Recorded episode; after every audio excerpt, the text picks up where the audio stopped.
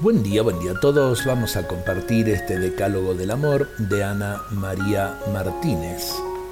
Primero, amor es entrega, compromiso y servicio.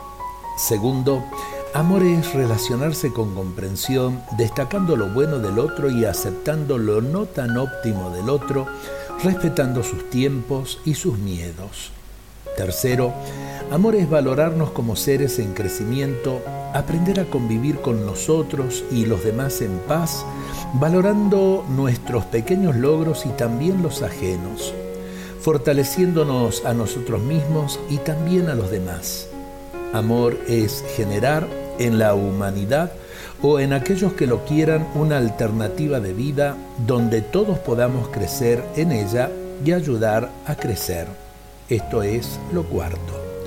Quinto, amor es ser conscientes de la responsabilidad de constituir una generación animada por el amor.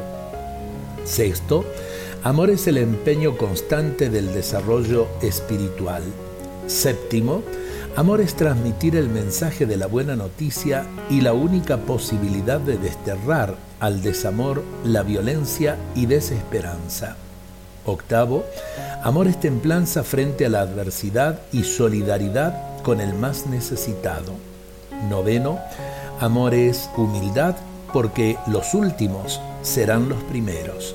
Décimo, amor es la libertad positiva ejercida con responsabilidad frente a nosotros mismos, a Dios y la comunidad.